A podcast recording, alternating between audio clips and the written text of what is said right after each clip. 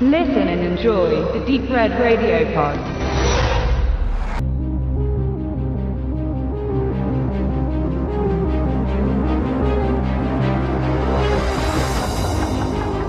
Hinter den sieben Bergen und auch hinter den sieben Zwergen in Zentralafrika liegt unter einer grünen holographischen Waldkuppel das fantastische und geheimnisvolle Wakanda. Ein Volk aus mehreren Stämmen, das sich einst unter ihrem Beschützer, dem Black Panther, einte, nachdem ihr Wohnort von einem Meteoriten, der aus Vibranium bestand, verändert wurde. Vibranium ist das Material, aus dem auch der Schild von Captain America gefertigt ist. Es absorbiert Vibrationen und kinetische Energie und schlägt es der Quelle wieder entgegen. Das Vibranium brachte Wakanda Technologie, die es zu einem der fortschrittlichsten Länder unseres Planeten machte. Aber die Wakandaner bleiben unter sich, im Verborgenen, um sich und ihre Errungenschaften zu schützen. 1966 trat Black Panther erstmals bei Marvel auf, als Gast bei den Fantastic Four. Die Comicwelt bestand überwiegend aus weißen Figuren und der Panther ermutigte sicher nicht nur eine bestehende afroamerikanische Leserschaft, sondern möglicherweise auch eine neue. Er erschien immer wieder mal in verschiedenen Reihen, bis er 1973 eine eigene Saga erhielt. Das gleiche Jahr, in dem der nächste populäre schwarze Marvel-Held aus der Taufe gehoben wurde, Blade. Es gab schon weit vor 1966 Comics mit Schwarzen, aber das waren fast ausschließlich Geschichten von Schwarze für Schwarze mit politischer Ausrichtung gegen das weiße Amerika, was dann alsbald von den großen weißen Verlagen unterbunden wurde.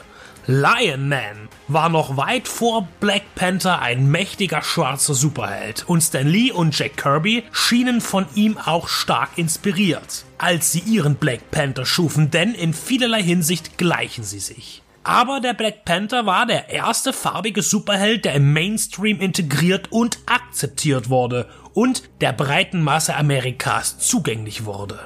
Unter der Rüstung des Black Panther steckt der König von Wakanda, T'Challa. Als er das erste Mal filmisch in Captain America Civil War in Erscheinung trat, war er noch Prinz. In Civil War wird sein Vater bei einem Anschlag getötet und der mit dem Thron Wakandas beerbte junge Krieger schwört Rache. In seinem eigenen Film schaut man nur flüchtig auf dieses Ereignis zurück, nutzt es aber als Ausgangspunkt für die Geschichte. Als erster Gegner wird Ulysses Klaue etabliert, der allerdings nur als Platzhalter für den wahren Feind fungiert, wobei die Bezeichnung wahrer Feind nicht zutreffend scheint, denn wahre Feinde oder Freunde gibt es in diesem Black Panther Film nicht. Es ist schwer, selbst unter den augenscheinlich guten Charakteren etwas Sympathisches zu finden und unter den Bösen etwas grundlegend Schlechtes. Den generellen Schurken gibt es nicht. Eher Missverständnisse und familiäre Wut. Alle haben für ihr Handeln, egal ob positiv oder negativ, berechtigte Gründe. Selbst Klaue, der am härtesten und skrupellosesten vorgeht, wird in einem Verhör nachvollziehbare Gründe für sein Verhalten offenbaren. Selbst T'Challa, alias Black Panther, ist zu stolz, zu arrogant, um wirklich eine Identifikationsfigur abzugeben. Wenn man alle Zweige der Handlung eindampft, dann geht es in Black Panther schlicht um einen Erbkampf um die Krone von Wakanda.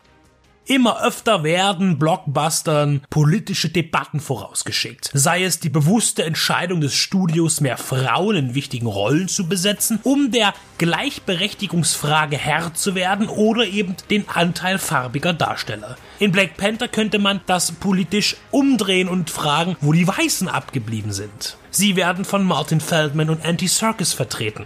Aber man könnte auch fragen, wo sind die Afrikaner? Denn letztlich spielen nur Afroamerikaner in den wichtigen Rollen. Dabei liegt doch Wakanda im Herzen von Afrika. Inhaltlich bietet Wakanda auch einen ganz eigenen politischen Zwiespalt. Eine Haltung, die den König Wakandas auch für AfD und CSU-Wähler interessant macht. Denn das reiche und wohlhabende Wakanda will sich nicht für die Welt öffnen, obwohl sie mit ihrer Technologie und dem unerschöpflich erscheinenden Vorräten an Vibranium Armut und Krankheit bekämpfen könnten. Man igelt sich ein und der ausgesprochene Satz, wenn Flüchtlinge kommen, bringen sie ihre Probleme mit. Und dann, so lässt sich daraus interpretieren, geht es uns allen so schlecht wie denen. Das alles scheint einer Argumentation entsprungen, die montags in Wakanda bei Wagida ihren Ursprung hätte finden können. Die Flüchtlingssituation und Diskussion wird in Black Panther auf dem Niveau der aktuellen europäischen Panikpolitik geführt. Dieser Ansatz entwickelt sich nur mäßig im Film und auch wenn man am Ende zu einem internationalen Verständnis gelangt und auch so handelt, so hätte eine bissigere Vertiefung dieses Ansatzes mehr Gefallen an das Projekt gebracht. Das versteckte Volk sonnt sich im Elitären und es juckt ihm nicht, wie es in der Welt vor sich geht. Aber das moderne Wakanda entsprang traditionellen afrikanischen Stämmen und auch diese lebten zumeist in ihrem Mikrokosmos, ohne von dem Rest der Welt zu wissen oder unmittelbar von ihr beeinflusst zu sein. Nur ist Wakanda heute ein hochentwickeltes Land geworden und somit ist es und auch sein König reaktionär. Aber die schützende Fassade bröckelt und eine Änderung drängt sich auf. Man spielt zu wenig mit den kritischen Ansätzen. Lieber persifliert man Q aus James Bond und versucht jede populäre Form afroamerikanischer Kulturgeschichte zwanghaft in zwei Stunden zu quetschen. Tricktechnisch schwebt die 200 Millionen US-Dollar Produktion zwischen den frühen guten Marvel-Filmen, beispielsweise dem ersten Avenger, und dem miserablen CGI-Friedhof Thor Ragnarök und Infinity War. Er schafft es aber dennoch nicht, in der Action zu überzeugen. Selbst wenn Stunts unter realen Bedingungen begangen werden, wirken sie künstlich und digital, da sie am Rechner zu stark nachbearbeitet werden. Das ist für die Handlung nicht relevant, aber für die Wahrnehmung als Actionfilm, mit dessen Elementen sich Black Panther schmücken möchte. Hinzu kommen die aus dem MCU mittlerweile standardisierten schlechten Greenscreen-Schnitte und auch die Bemühungen um schöne Hintergründe bleiben auf der Strecke. Es macht keinen Spaß mehr, sich zu wiederholen, aber für 200 Millionen Dollar ist technisch mehr drin. Das beweisen andere Filme oft genug und auch die Marvel-Filme aus besseren, nicht ganz so fernen Zeiten.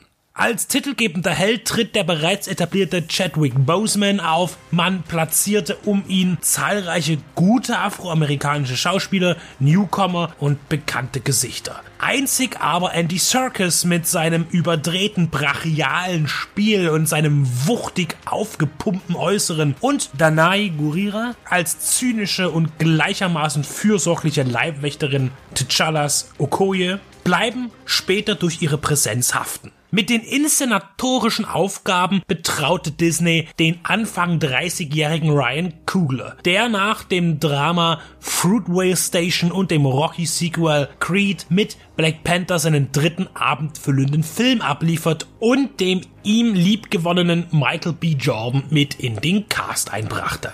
Im Kino war dieser Marvel erwartungsgemäß erfolgreich. 700 Millionen Dollar im US-Inland und insgesamt weltweit 1,3 Milliarden Dollar konnte man einnehmen. Leider ist Black Panther ein weiteres Beispiel für die Belanglosigkeit, die sich im Marvel Cinematic Universe ausbreitet. Die Grundstory ist in Ordnung. Aber alles drum ist langweilig und wurde schon dutzende Male in zu kurzer Zeit erzählt. Von der vorhersehbaren Charakterentwicklung über die Dialoge, die Abfolge von Aufstieg, Niederlage und erneutem Aufschwung und nicht zuletzt das gähnend lähmende 0815 Finale mit drei Kampfschauplätzen, die parallel montiert sind. Ein 1 zu 1 Kampf, eine Massenschlacht und ein bisschen Kriegsmaschinerie am Himmel. Neue Figuren, neues Thema, alte Geschichte und Schemata. Hier gibt es nichts mehr zu holen. Man wünscht sich den MCU einen Solo, der an den Kassen floppt, damit sich endlich etwas ändert. Aber solange die Schafe in den Stall kommen, werden sie auch geschoren. Black Panther hätte mehr Black Exploitation in sich aufnehmen können, beispielsweise mehr Richard Roundtree, mehr Pam Greer, mehr Schmutz und Rohheit, Möglicherweise. Aber auf jeden Fall mehr wahren Stolz. Tatsächlich vorliegend findet man den Versuch einer Unabhängigkeit in einer Plastik-Action-Hülle ohne tiefgehende Figuren und viel zu wenig spürbaren Drive.